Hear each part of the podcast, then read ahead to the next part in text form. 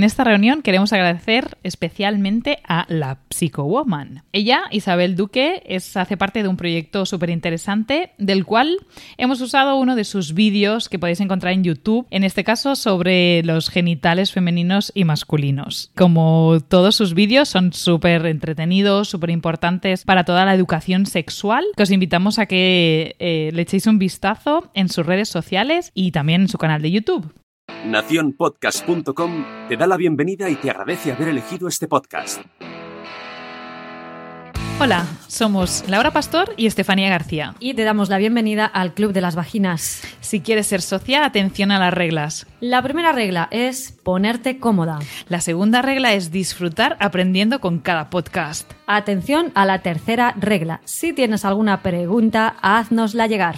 La cuarta regla es para ti que es tu primer día en el podcast. Agárrate que vienen curvas. Hoy toca escuchar. Y por último, y la más importante, todo lo que se habla en el Club de las Vaginas se queda en el Club de las Vaginas. Lo tenemos claro, así que empezamos.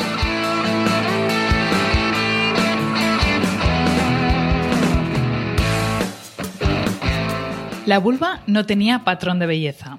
La coincidencia de un modelo infantilizado, blanco, sin pelo, sin nada que sobresalga, nos permite entender por qué las peticiones de estética genital sugieren unas referencias comunes el porno. Varios expertos coinciden con que al igual que existe la presión para que las niñas y mujeres estemos delgadas porque solo así se supone que somos bonitas, la pornografía enseña que para ser sexy y gozar de placer, los genitales deben verse de cierta manera.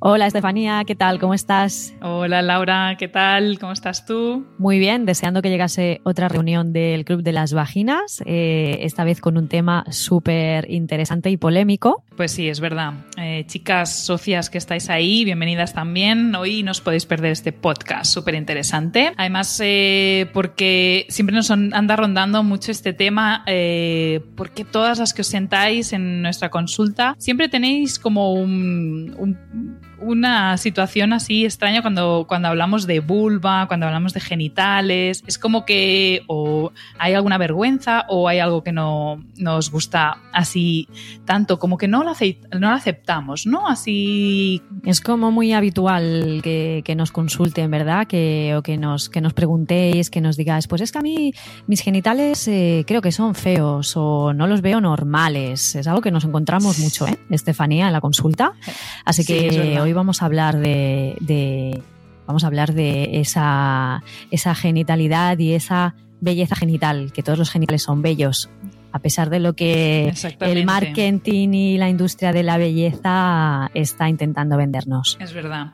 Y que también pues, sufre sus cambios con, el, con la edad, igual que sufre nuestro querido rostro, ¿no? Y que acompaña pues el envejecimiento normal de una mujer normal y que, y que bueno, que esos cambios pues hay que aceptarlos, son así y no por eso vamos a tener menos funcionalidad, ¿verdad? Exactamente. A ver, eh, lo que tenemos que, saber, lo que tenemos que aceptar es que el cuerpo cambia a lo largo de los años.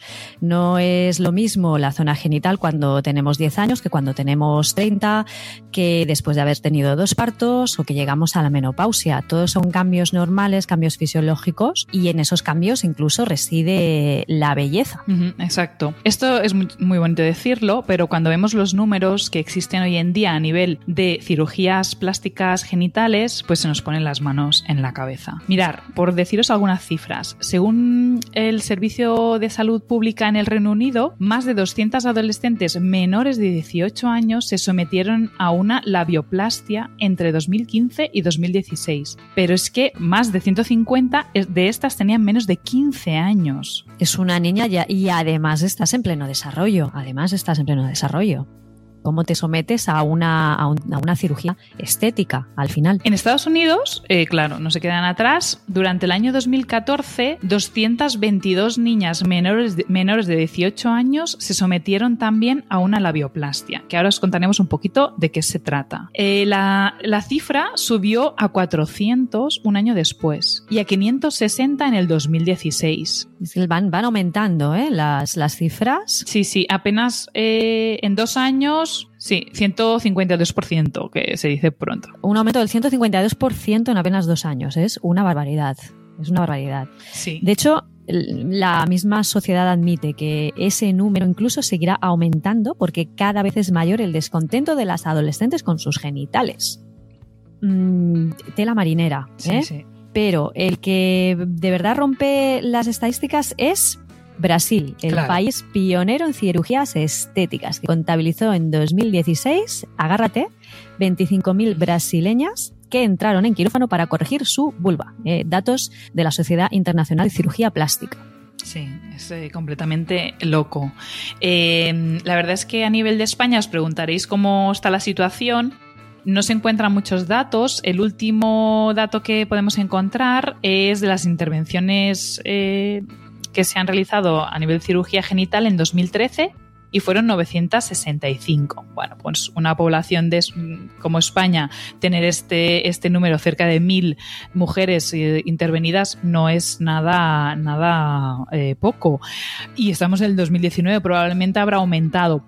Yo no sé, Laura, ¿cuándo fue la primera vez que oíste hablar sobre una cirugía de este tipo? Pero eh, nosotras de niñas, no sé tú, pero yo no me acuerdo de hablar mal de, de nuestros genitales, pero ya sí, hace unos años, hará unos cuatro o cinco años, sí, sí que empezó a ver el quejarse en la consulta a las pacientes y al mismo tiempo decía, y es que estoy pensando en hacerme una cirugía, porque oye, es súper simple, o sea, como con poca información, ya te decía, es súper simple, a mí me han dicho que eso es, es inclusive ambulatorio y, em, y nos vamos a casa el mismo día. Y es que, es que estoy harta de verme esto así. Sí, sí, sí, no es algo que, no es algo que, que se haya escuchado, bueno, es algo que se ha escuchado mm, recientemente, de unos pocos años hacia aquí. Y, yo creo que está todo condicionado pues por esos estereotipos, por esas vulvas estereotipadas que vemos sobre todo en el porno, que son vulvas completamente irreales, que son vulvas, como has comentado tú al principio, eh, pueriles, de niña pequeña. Eh, y además, muchas pacientes que nos consultan en, bueno, en, el centro se refieren a estas intervenciones, ¿no? La, la información que les llegan sobre el tema de las intervenciones eh, de cirugía plástica o de la bioplastia es como que son inocuas, que son sencillas. Bueno, vamos a ver, no son las intervenciones que requieran ocho horas en un quirófano, pero como toda intervención conlleva unos riesgos. Y uno de los riesgos que, que tiene es que, bueno, que, que vamos a tocar eh, zonas que son erógenas y que por donde pasa un bisturí queda una cicatriz y esa sensibilidad se puede ver afectada. Entonces, ojo, porque tan inocuas no son. ¿Cómo dirías que es una vulva bonita? Que no, so- que no sobresalga nada. Vulva, Coño, qué pregunta. que tenga sus labios grandecillos. Sin pelo y no sé. Una cosa normalita, ¿no? ¿Existe una presión social con la estética del coño? Totalmente, o sea, totalmente. La mayoría de las niñas están obsesionadas con el, su cuerpo, con estar más guapa o más buena, como dicen ellas. Esta sociedad ha obligado a que las mujeres se acomplejen con cosas que no se deberían acomplejar porque son de su cuerpo.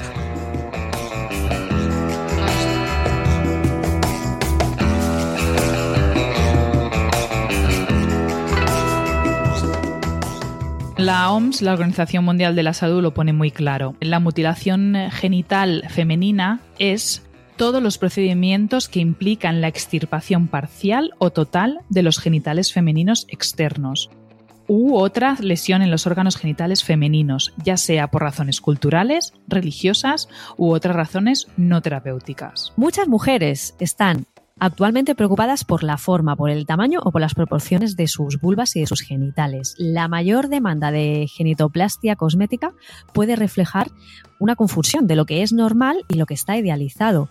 Y las, las investigaciones con mujeres que refieren que sus genitales son atípicos han demostrado que algunas piden la cirugía del clítoris porque lo asocian con la incapacidad de alcanzar un orgasmo o porque creen que mejorar la piel de la vulva poniéndola más tersa mejorará la sensualidad y la excitación. Es decir, es, eh, es una desinformación tremenda.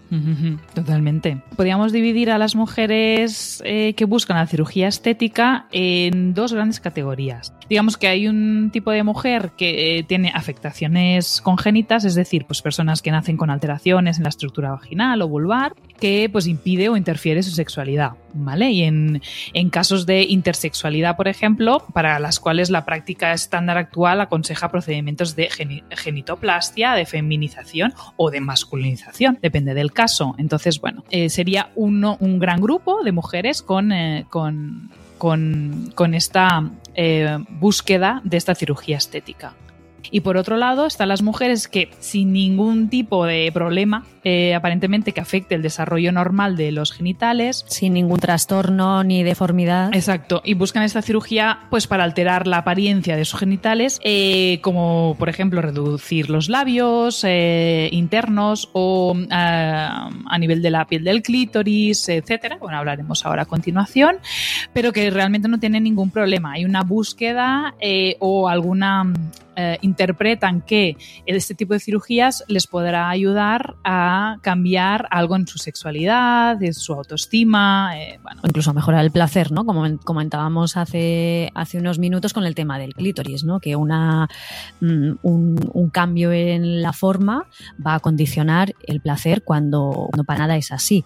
Entonces, ¿dónde estará el problema? O el porqué de la tendencia, eh, por qué existe esta tendencia de querer tener una vulva perfecta, ¿no? Porque eh, esto se ha puesto de moda, este tipo de intervenciones se han puesto de moda de un tiempo a esta parte.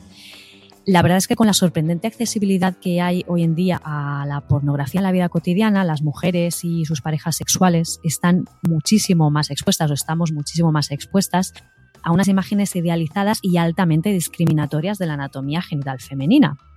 Aunque según las encuestas, las mujeres desean la alteración de sus vulvas y vaginas por razones de estética, por aumento de la autoestima y para mejorar la función sexual, lo que os comentábamos. Pero nosotras nos preguntamos si realmente estas situaciones se solucionan pasando por el quirófano, alterando o, como suelen referir ellas, mejorando la estética de sus genitales.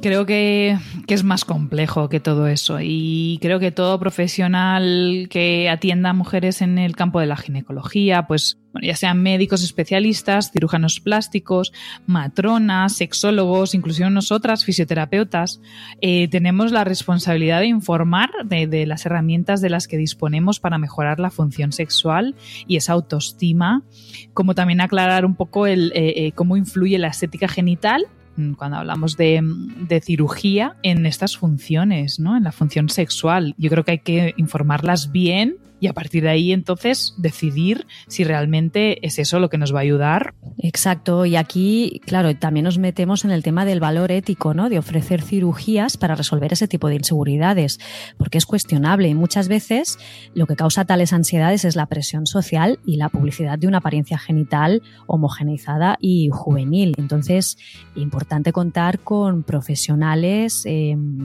que éticamente te, te aconsejen y, y, y, te hagan ver la realidad, ¿no? Y profesionales que cuando tú vayas a demandar una cirugía estética, eh, bueno, te cuestionen un poquito, ¿no? O te pregunten el, el qué expectativas tienes tú a partir de esa cirugía. Entonces, el valor ético yo creo que también es fundamental. Hablamos un poquito de cuáles son las cirugías que, que demandan eh, para que tengáis así. Venga, las cirugías más demandadas actualmente. Mirad, tenemos una, eh, empezando por arriba, diría yo, eh, pues la, lispo, lipoaspiración en el pubis o en el monte de Venus, eh, como también se suele decir.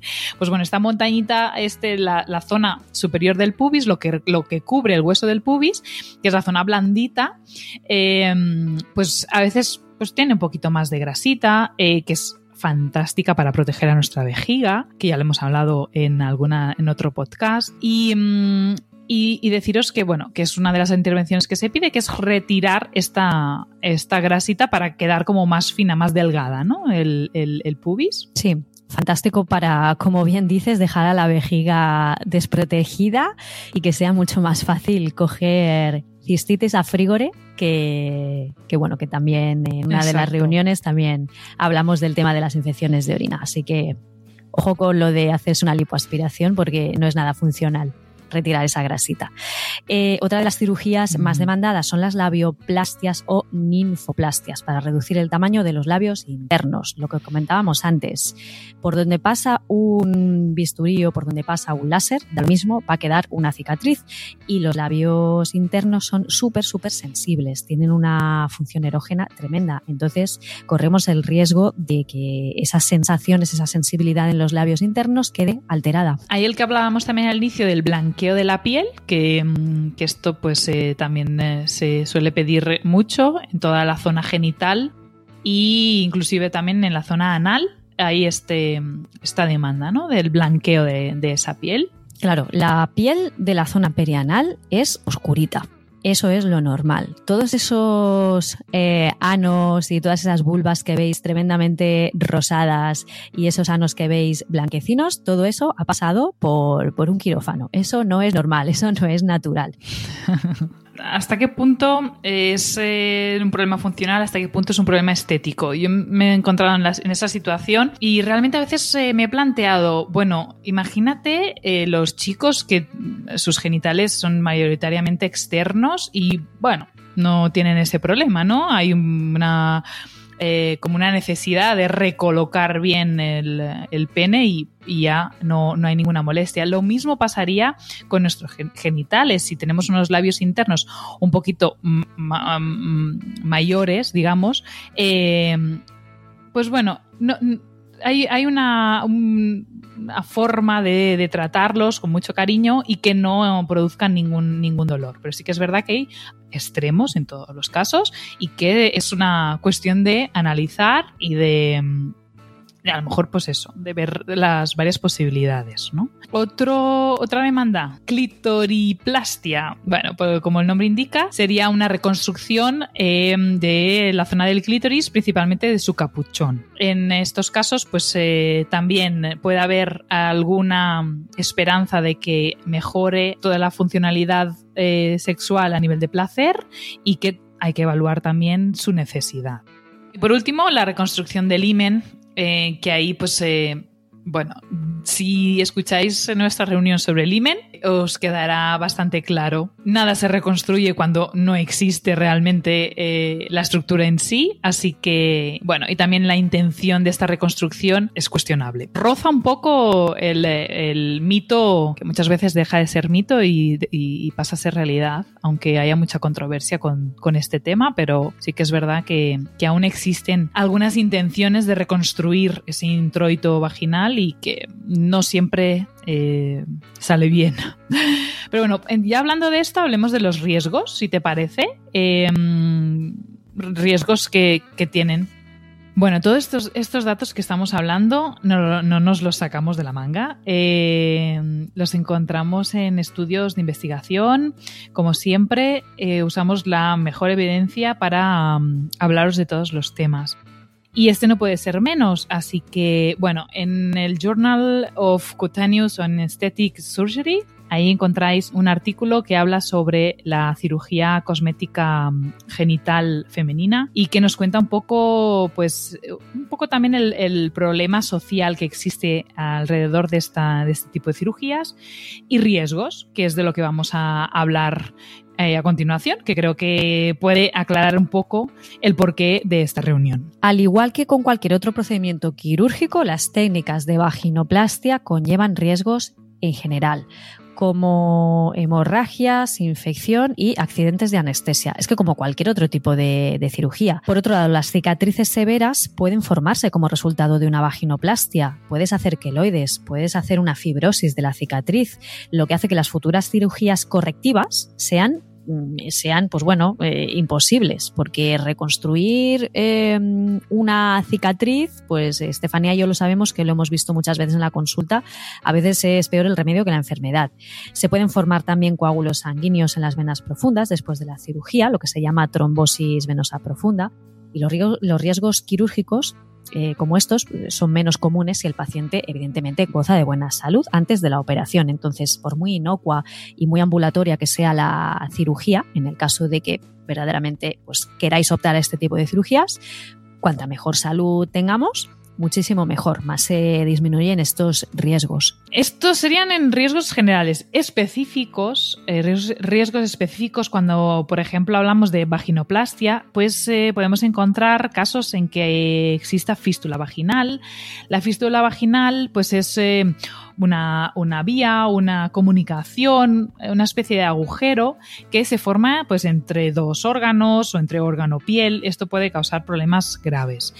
También podemos encontrar prolapsos a nivel de, del útero, de la vagina, eh, como también pues peritonitis que se pueden, pueden ocasionar eh, por romperse la cavidad peritoneal peritoneal, que estamos muy cerca cuando se trabaja este tipo de cirugías, ¿de acuerdo? Cuando, cuando hablamos de cirugías más internas. Otro riesgo específico serían las estenosis vaginales, que es una complicación muy común de la vaginoplastia y necesita una evaluación experta y una corrección oportuna para proporcionar calibre y profundidad adecuados a, al nuevo, a la nueva víscera, a la vagina. Esto es necesario tanto para las relaciones sexuales como para que ocurra una menstruación externa adecuada. Mm, lo que le pasa a la vagina es que se estrecha mm, de las propias de las propias adherencias que se pueden generar secundarias a la cicatrización o al proceso quirúrgico, la vagina se hace más estrecha, se estenosa. Es una estenosis introital. Otro de los riesgos es que pueda haber algún daño sobre algún nervio. En esta zona eh, perineal tenemos número eh,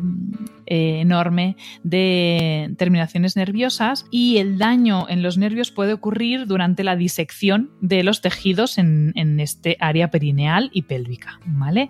Esto puede dar lugar a, pues, hipoestesias o a disestesias, es decir, alteraciones a nivel de la sensibilidad o inclusive a eliminar la sensibilidad de algunas zonas. Puede estar relacionado también el dolor crónico em, después de, una de, esas cirugías al dañar eh, alguno de estos nervios. Pensar que toda, toda esta parte nerviosa en esta zona da información a nivel motor, pero también a nivel sensitivo, así que tanto las funciones eh, musculares como las sensitivas se pueden ver alteradas en este tipo de cirugías. Otro riesgo de la vaginoplastia es la vaginoplastia intestinal, que es un procedimiento muy importante que puede ir seguido de, una, de una peritonitis o de una parálisis del, del, intestino grueso, lo que nos puede causar también estreñimiento y dificultad para orinar.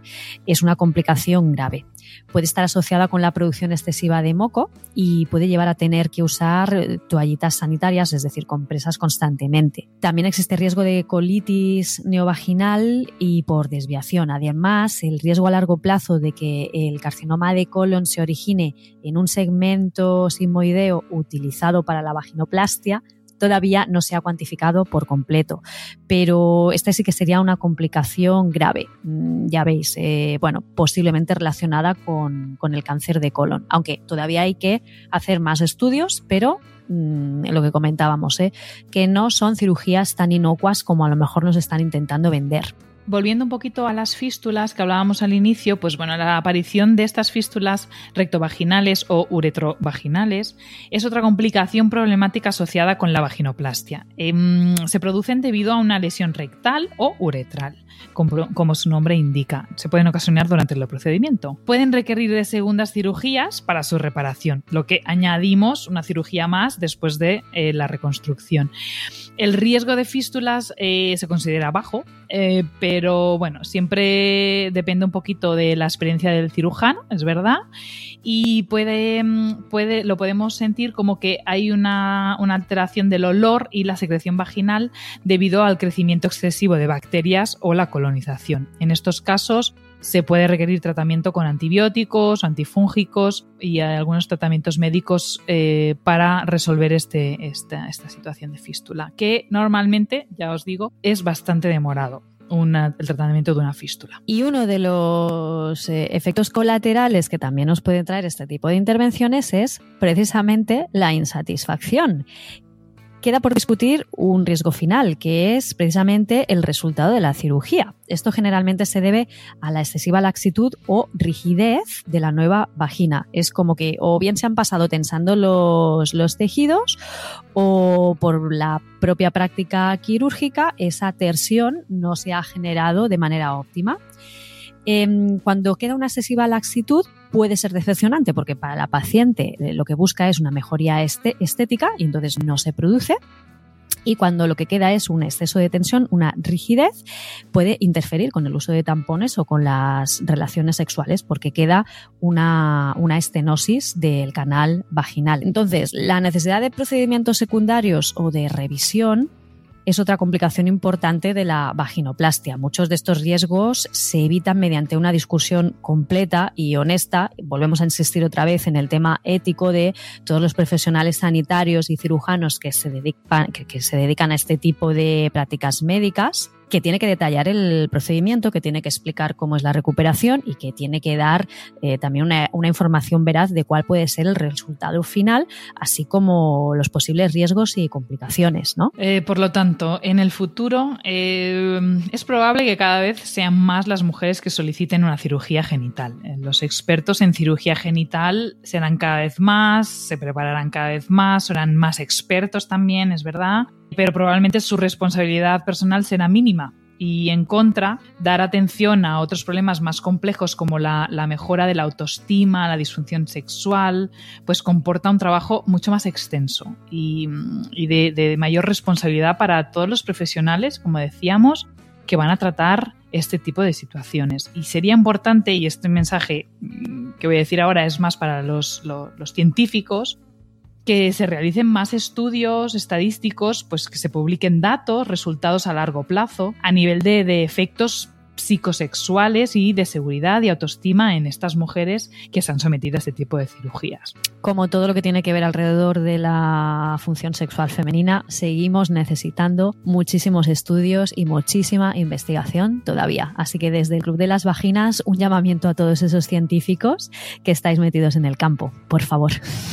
Sí, nosotros ayudamos siempre con, nuestra clínica, ¿no? Que es importante. Hay que tener pacientes para eso, es verdad, pero es importante tener una noción de, los, de lo que esto puede, puede afectar a corto y a largo plazo.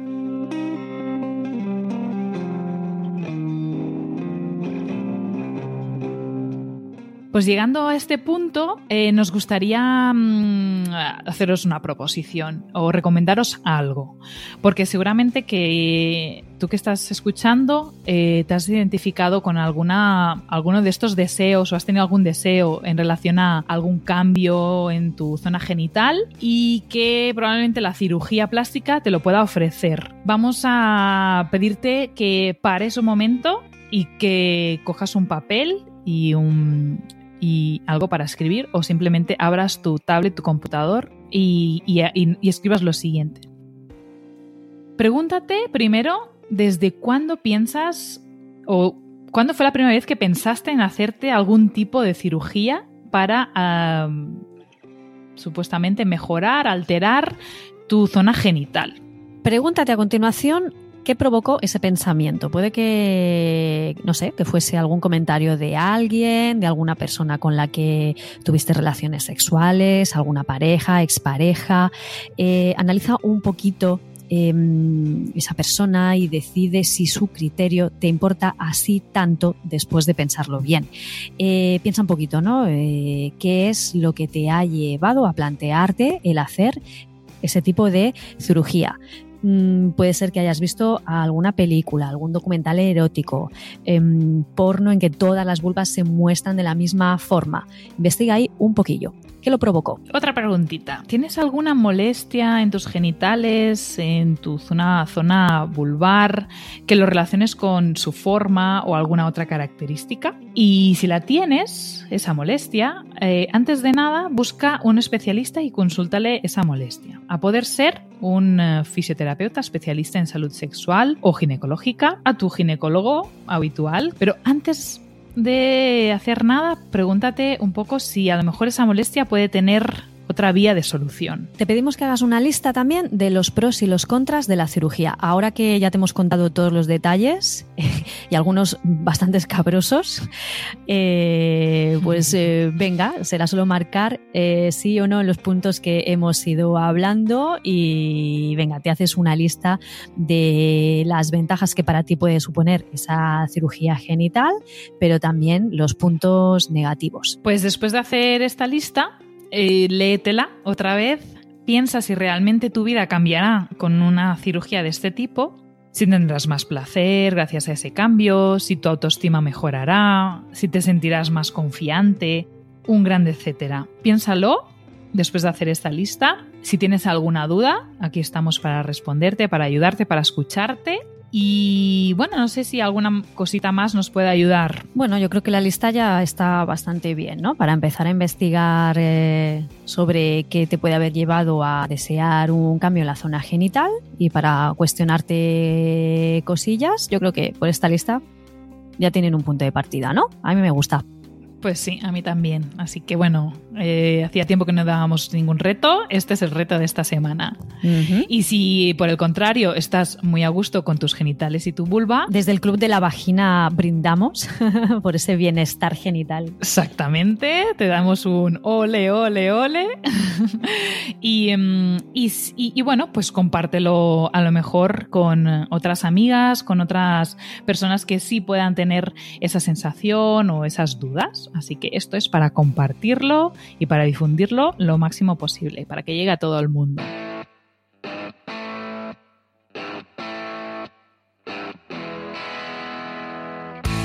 Somos Estefanía García.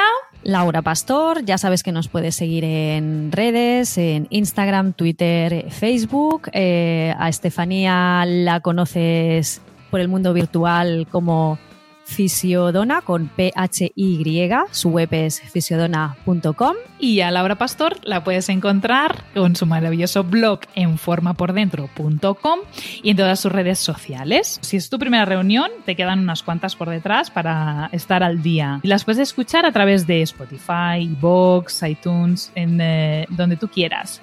Nos gusta que nos des cinco estrellas, sí, por favor, que nos comentes, aunque no te podamos responder directamente, pero, o sea, cada vez que vemos así un comentarito, nos encanta y los comentarios que nos pasáis por redes como Instagram de que estáis escuchando nuestro podcast o de que os está encantando el tema, eso nos da una energía fantástica para continuar. Es verdad. Un subidón. Que sepáis que todas la- todos los mensajes que recibimos nosotras nos los vamos apuntando, como dice Estefanía, aunque no los eh, respondamos directamente, pero no quedan en saco roto porque a partir de ellos vamos a ir construyendo todas estas reuniones del Club de la Vagina, así que no dejéis de escribirnos. Exacto. Ahí os esperamos. Y nos vemos en la próxima reunión. Nos vemos. Nos escuchamos. Eso, nos escuchamos. Chao. Besos. Chao, chao. ¿Cómo dirías que es una vulva bonita? Es que eso no es ni bonito ni feo, es un genital de una mujer y es como es.